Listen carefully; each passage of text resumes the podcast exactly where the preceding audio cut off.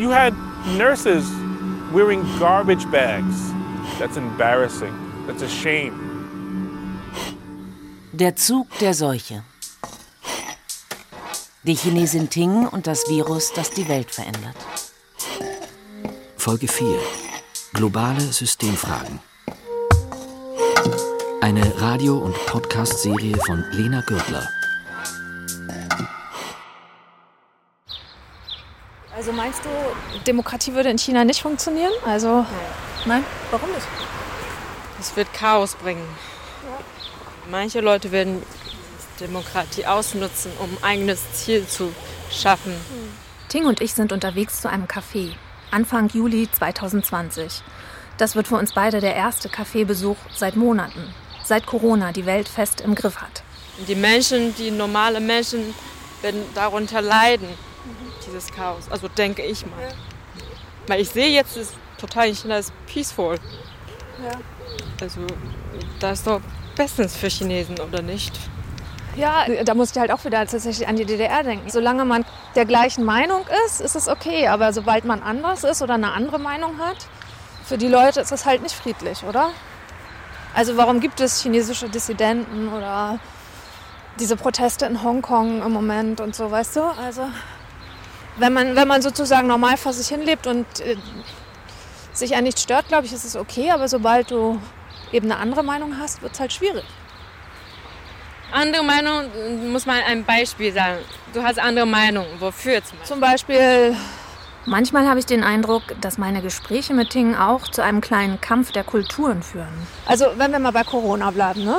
Dieser Arzt, dieser Augenarzt, über den wir neulich auch gesprochen hatten, der ja hier, der ja sehr schnell irgendwie gesagt hat, guck mal, da ist irgendwas komisch. Ne? Und dann muss der, äh, und dann wird er sozusagen zur Polizei zitiert und so weiter.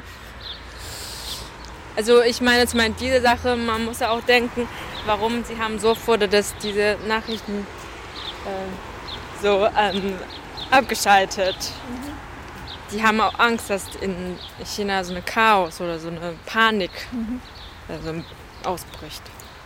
Wahrscheinlich, also denke ich mal so. Natürlich, ist nicht richtig, aber. Aber vieles, was sie sagt, bleibt mir fremd. Manchmal finde ich es auch inakzeptabel. Aber natürlich will ich China trotzdem begreifen. Dieses riesige Land, das als Weltmacht immer stärker wird. Vielleicht sogar noch stärker aus dieser Corona-Krise hervorgehen wird. Ah, du hast auch diese Monsteria zu Hause. Ja, ich wusste eher. Alles wieder moderne Pflanzen zu haben scheint, ja? In China auch. Ja. Oh. Natürlich gibt es auch Themen, bei denen wir einfacher zusammenfinden. Für solche Blätter muss man so eine Zitrone und Öl äh, äh, reiben, äh, glänzen die wieder. Oder die muss man wieder mit, mit so einer Schminkbrush, Brust, muss man Pflanzen so fliegen. Oh. Richtig. Aber wie, wie kommt das? Ist das irgendwie so ein. Ich habe hier den Eindruck, es ist so ein Trend. Wir besinnen uns auf unsere Häuslichkeit. Wir sind auf dem Instagram hochstehen. Die Ausländer haben die Chinesen abgeguckt. Wirklich? Ja, wir nennen das Instagram populär. Die sind super in gerade in China. Wie wohl bei so vielen Menschen hat die Corona-Zeit auch bei Ting Spuren hinterlassen. Bei ihr zu Hause sieht man das auf dem Fensterbrett. Da stehen Sukkulenten. Das sind fleischige Pflanzen in verschiedenen Farben und Formen. Die reinstecken, dann wachsen sie wieder. Und das hast du jetzt in der Corona-Zeit gemacht, um dich abzulenken? Also wenn du die magst, kann ich die auch an den Topf schenken ja. später. Das ist eine schöne Farbe. Ja, oder? Ist hübsch. Tings Bedürfnis nach Ablenkung kann ich ziemlich gut verstehen. Ja, ich finde das eine sehr gute Ablenkung, muss ich sagen. Kann ich sehr gut da drin entspannen. Also hier entspannen. Der Rücken ist wirklich sehr kaputt am Ende. Aber im Kopf sehr frei gemacht. Man muss gar nicht denken. Du bist, äh, da, da, ne? du bist da komplett da drin in deine Sache, in deine Welt.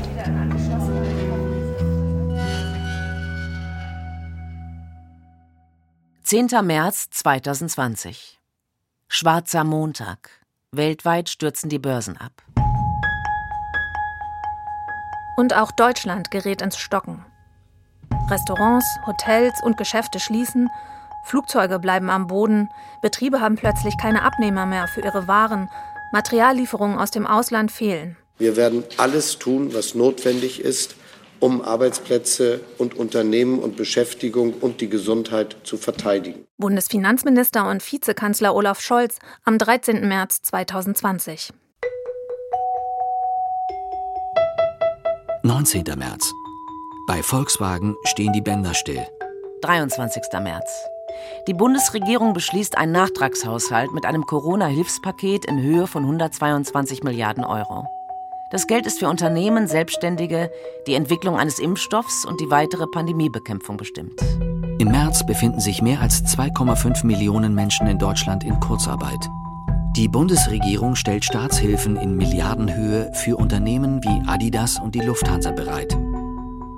Im April befinden sich mehr als 6,8 Millionen Menschen in Kurzarbeit. Bei einer Umfrage der Deutschen Industrie- und Handelskammer sprechen mehr als die Hälfte der befragten Unternehmen von weniger Aufträgen durch die Corona-Pandemie. 27. April. In den VW-Werken wird wieder gearbeitet. Im Mai sind 630.000 Menschen mehr arbeitslos als im gleichen Monat vor einem Jahr. Anfang Juni. Die sogenannten Wirtschaftsweisen korrigieren ihre Konjunkturprognose weiter nach unten. Jetzt wird wieder in die Hände gespuckt, wir steigern das Bruttosozialprodukt. Nach den Hilfsprogrammen kommt Anfang Juni das Konjunkturpaket.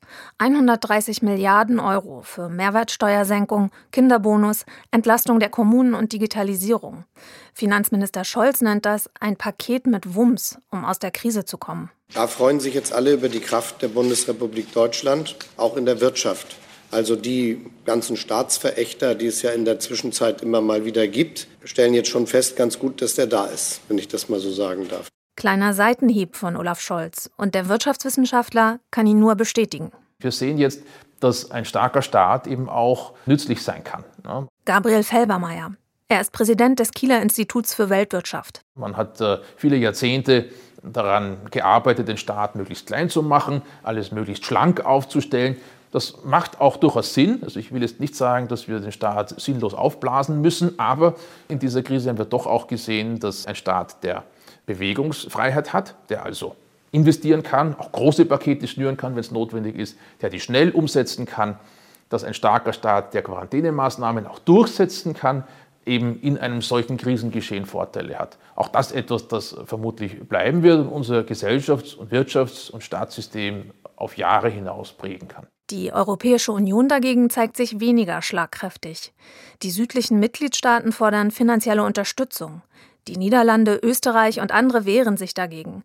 Erst nach langen Diskussionen und viel Streit einigen sich die EU-Länder im Juli auf europäische Corona-Hilfen.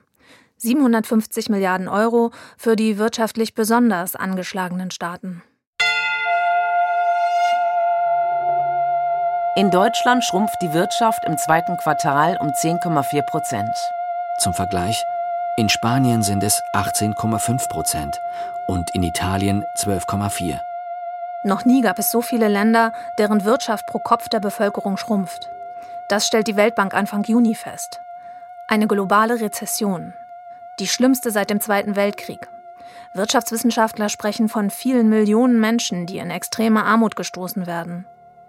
Nur ein Land wird wohl dieses Jahr vom wirtschaftlichen Absturz verschont bleiben. Ausgerechnet China. Ja, die Krise erwischt uns ja in einer Situation, wo China seit 20, 30 Jahren stärker wächst als der Rest der Welt, also wo die relative Bedeutung, die relative wirtschaftliche Bedeutung Chinas immer größer geworden ist. Wenn ich jetzt mal nach China gehe, jedes Mal, alle meine Freunde, meine damalige Schulfreunde, Eigentum, ja, eigene Wohnung, Auto sowieso, toller Job, sogar mega Wohnungen.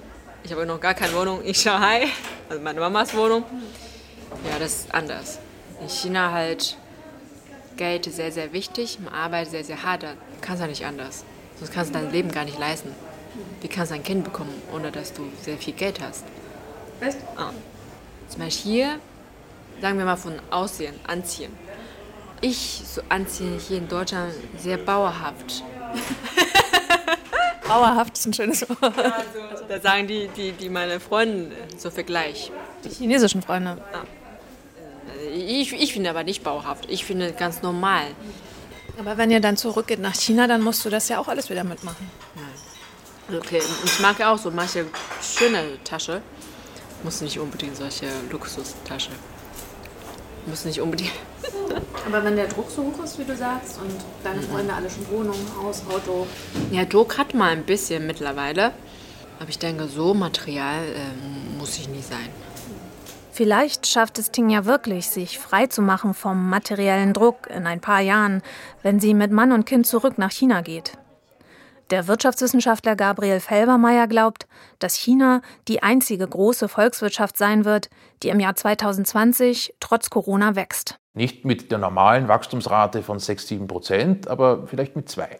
Und der Rest ist in einer ganz tiefen Rezession. Das gilt vor allem auch für die USA, wo wir mit einem Abstürzen des Bruttoinlandsproduktes von 8 bis 10 Prozent rechnen müssen.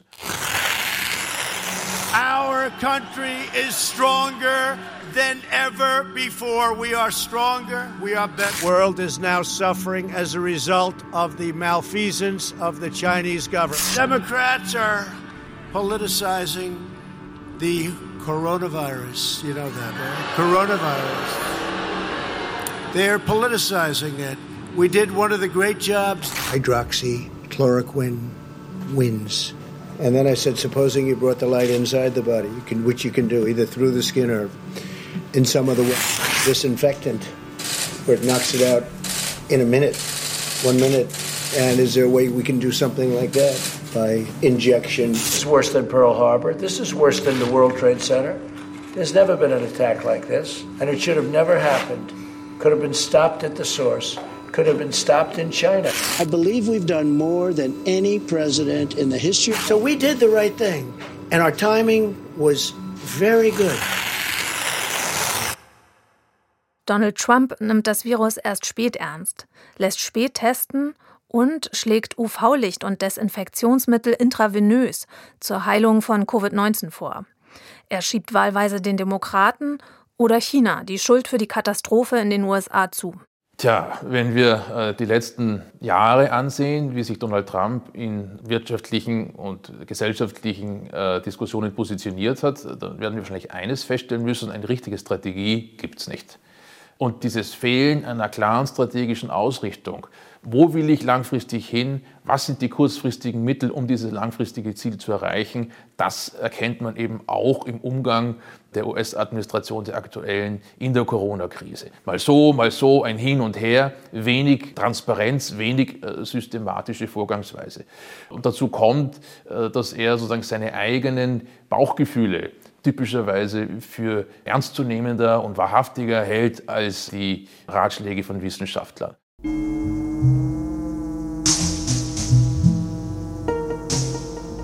And in March 20th and 21st, it was like a bomb hit. Anthony El Mojera. Er leitet den Rettungsdienst in Brooklyn, New York.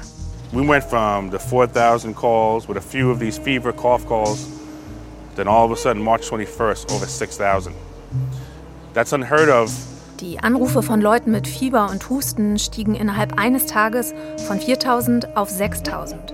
Für Anthony und seine Kollegen beginnt eine Zeit, über die er sagt, obwohl er 9-11 und Massenschießereien erlebt hat, ist das unbeschreiblich. So viele Tote in New York.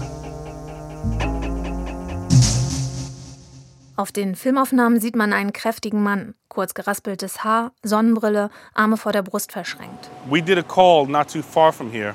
We walked in, there was a woman on the floor in cardiac arrest. So it's me, it's the ambulance crews, the EMTs and the medics. We're all doing the CPR, intubation, the normal thing. Er erzählt von gestandenen Kollegen, die weinen und die er nach ihrem Einsatz nach Hause schicken muss. Einmal rief beim Rettungsdienst eine Frau an und sagte, dass ihre Mutter im Flur zusammengebrochen sei. Anybody else sick? She goes, my dad. I said, what happened to your dad? Oh, you guys were here Thursday for him. Noch jemand krank hatte Anthony die Tochter gefragt. Ihr wart doch vor drei Tagen hier, hat sie geantwortet. Ihr Vater sei gestorben an Covid. I said, he died of COVID? She said, yeah. So I said, here I am. This woman lost her dad three days ago, and now the mom is dead on the floor. And I was like, wait a minute, we have to get mom back. So I walk back over to the room and I look at the medics and I go, tell me you have a pulse. And she looks up and I could see her eyes. Anthony und seine Kollegen können auch die Mutter nicht uh, retten. You know, we, we tried our best and I went over to the daughter and I said, I'm sorry. You had nurses wearing garbage bags. We're supposed to be America, right? We love going around telling other people what to do. We like to say, look at us, this is the society, right? This is peak civilization. Anthony hat miterlebt, dass Krankenschwestern Müllsäcke anstelle von Schutzkleidung trugen. Und das in Amerika, das anderen gern sage, wo es lang geht. We're wearing garbage bags as PPE. That's embarrassing. That's a shame. Those people that got sick in those hospitals, those nurses and doctors, Pfleger und Ärztinnen, die keine Schutzausrüstung bekommen, haben sich mit Covid-19 infiziert, sagt Anthony.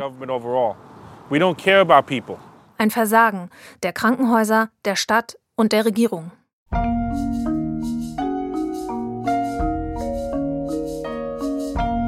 Die Weltmacht, die jahrzehntelang in vielen Bereichen eine Führungsrolle innehatte, versagt.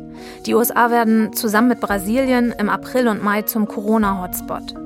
Bis Mitte August 2020 infizieren sich mehr als 5,2 Millionen Menschen in den Vereinigten Staaten. Mehr als 160.000 sterben an oder mit dem Coronavirus.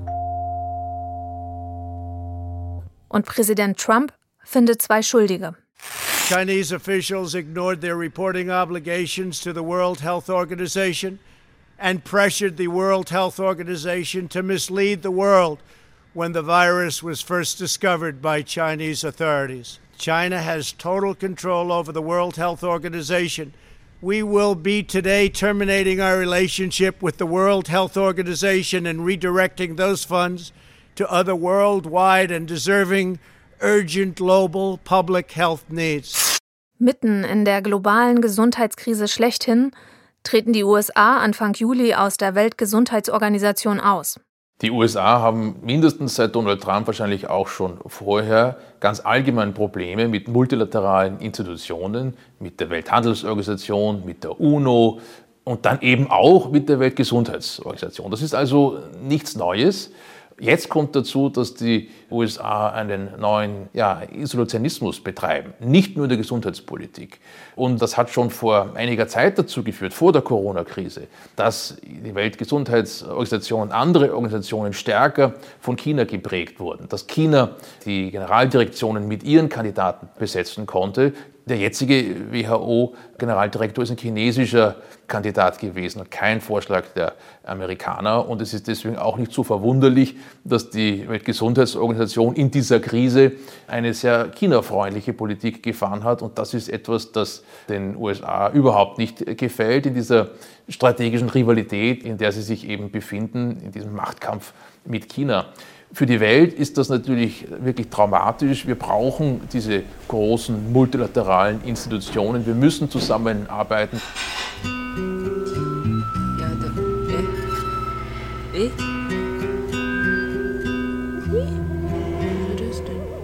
Wenn Ting über China redet, dann spricht sie von ihrem Mutterland.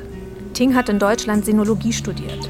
Sie hat mir erzählt, dass sie vom Massaker auf dem Platz des himmlischen Friedens 1989 in Peking erst hier, während ihres Studiums in Deutschland, gehört hat.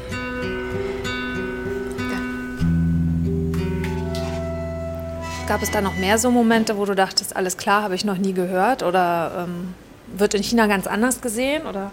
Über Politiker, die Leute, mhm. die für. Ich weiß nicht, ob ich das da sagen darf. Okay. Die sind anders. Mhm. Anders als, als wir kennengelernt haben. Ja. Und hat dich das in so einen Konflikt gebracht? Also, weil ähm, du hast in China das eine kennengelernt, hier hast du das andere kennengelernt. Also, wo stehst du denn jetzt dazwischen? Ich habe auch sehr viel gefragt, nachgefragt. Zum Beispiel meine Eltern oder ein chinesischer Dozent, Professor hier. Teilweise verstehe ich auch, warum China uns so ein Bild gemalt haben. Und dann, also diese, diese die Wahrheit hier, was wir gesehen haben, akzeptiere ich auch. Also am Anfang ist Schock, aber danach, man erkennt das, dann weiß man halt. Hm. Ja, viele andere Sachen war auch ein bisschen schockiert. Weil zum Beispiel, ich wusste nie, dass äh, in, also viele Sachen, wenn man im Ausland ist, sind die Sachen viel klarer als man drinnen. Zum Beispiel, ja, jeder sagt, in China ist äh, Pressefreiheit. Ich habe dieses Begriff überhaupt nicht mal in China gehabt. Aber hier oh, das so, weil man vergleicht doch die Nachrichten zum Beispiel. Dann viele sieht man gar nicht. Und hier, oh, das passiert schon so. Oder zum Beispiel viele Sachen, hm, man erfährt später, also diese politische Macht. Man sieht das nicht. Also das habe ich nur hier so gehört. Das stelle ich mir schmerzhaft vor. Bisschen. Weil wir haben ja, ja von Kindheit bis groß immer ganz andere Bild. Aber ich muss auch sagen, dass komischerweise, als wir so viele solche, die Wahrheit, die wir nicht in China äh, gelesen oder gewusst haben, hier gesehen, ge gelesen und akzeptiert haben, trotzdem haben diese, dieses Patriotismus. Ja, Patriotismus hat nicht geändert, sogar stärker geworden. Warum? Ich glaube, viele, viele hier, wir erkennen auch, dass China hatte dies und das nicht gut Seite. Mögen wir auch nicht. Aber irgendwie, wenn irgendwas, wenn ähm, etwas gegen China oder mh, über China schlecht ge gesprochen, wir sind sofort sensibel. Und dann wollen wir sofort was dafür machen. Und das ist unser Land, unser Mutterland. Und du kannst nicht so sagen, nein, nein, nein, nein. Weil ich glaube, weil wir stehen hier für unser Land. Wir sind Landmenschen China. Wir sind Chinesen. Ja, wie soll ich das? Das ist ein kompliziertes Gefühl, ne? Kompliziert, ja. Aufgewachsen und erzogen mit einem klar vorgegebenen Weltbild. Und hier in Deutschland wird sie ständig mit vollkommen anderen Werten und Sichtweisen konfrontiert. Ting macht es sich in unseren Gesprächen nicht einfach. Und mir auch nicht. Sie hat Chinas erfolgreichen Kampf gegen das Coronavirus auf ihrer Seite. Und ja, es geht bergauf für die Menschen in China. Der Lebensstandard wächst, sie können shoppen und reisen. Aber heiligt der Zweck wirklich die Mittel? Rechtfertigt das alles diesen Patriotismus für ein autoritäres Regime? Und ich frage mich, ob China vielleicht für andere Länder sogar als Vorbild aus der Krise gehen wird. Ganz anders als die USA und Trumps Weg, mit dem Virus und seinen Folgen umzugehen. Die Verantwortung eines Politikers wie Donald Trump ist natürlich nicht nur für die Vereinigten Staaten. Äh, sie ist weltweit, weil äh, eine Weltmacht hat auch eine äh, globale Verantwortung. Ilona Kickbusch. Sie ist globale Gesundheitsexpertin und berät die Länder im Auftrag von WHO und Weltbank. Und damit sind wir natürlich auch bei solchen Schritten wie der WHO die äh, Finanzierung zu entziehen, aus der WHO austreten zu wollen, überhaupt mit anderen Ländern dann nicht zusammenarbeiten zu wollen, um ein Problem anzugehen. Und wir dürfen ja nicht vergessen, auch so wie die Probleme bei uns sind, wir wissen noch nicht genau, wie wird sich dieses Problem äh, in Afrika verstärken. Wir haben ganz gewaltige Zuwächse, zum Beispiel in Südafrika. Also wir wissen noch gar nicht, wie es in manchen der wirklich armen Länder nun sein wird. Und dafür sollte ja die Weltgemeinschaft zusammenarbeiten. Die wirklich armen Länder die wirklich armen Menschen trifft diese Krise noch mal ganz anders als Deutschland mit seinem Finanzminister und seinen Rettungsfonds und Hilfspaketen. Afrika gehört wahrscheinlich zum bislang vergessenen Kontinent dieser Krise. I'm not happy. I'm not okay at all. I'm not comfortable. Es ist hart. Ich hatte einen Job und konnte meine Familie ernähren. Jetzt muss ich betteln gehen.